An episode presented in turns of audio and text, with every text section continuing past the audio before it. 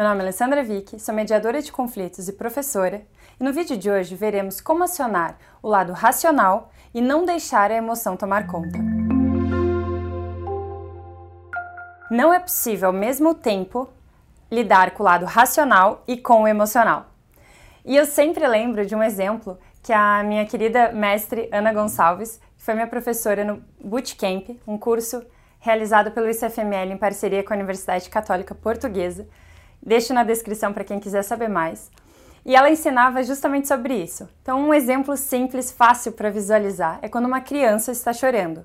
Se você perguntar para ela quanto que é 2 mais 2, ela automaticamente vai parar de chorar e vai responder a pergunta. Ou pelo menos tentar responder aquela pergunta. Então, essa é uma forma simples de acionar o nosso lado racional e tentar não deixar que a emoção tome conta.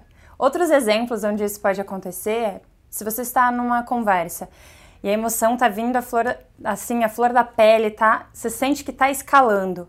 Como quebrar com esse detalhe, com algo simples? Pede para abrir ou fechar a janela. Ai, desculpa, eu estou com calor no momento, pode só abrir um pouquinho a janela? Automaticamente as pessoas vão parar um pouquinho aquilo que estão fazendo e focar nessa questão usando o lado racional e parando um pouco com o emocional. Se a coisa tá assim, nossa, não sei como lidar, escalou demais, pode apelar um pouquinho para uma outra forma, que é, por exemplo, derrubando um copo d'água. Sem querer, sem querer, derruba uma caneta no chão ou vira algum objeto que tem ali em cima da mesa.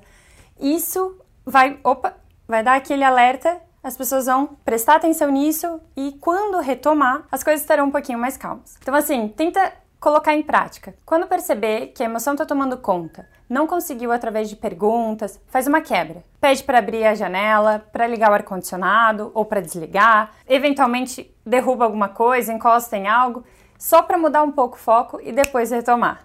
São dicas que parecem bobas, mas que faz sim a diferença. Essa forma de mudar o foco para mim ajudou bastante, porque às vezes nós precisamos ter uma carta na manga para lidar numa situação mais delicada. Então, muda para o lado racional.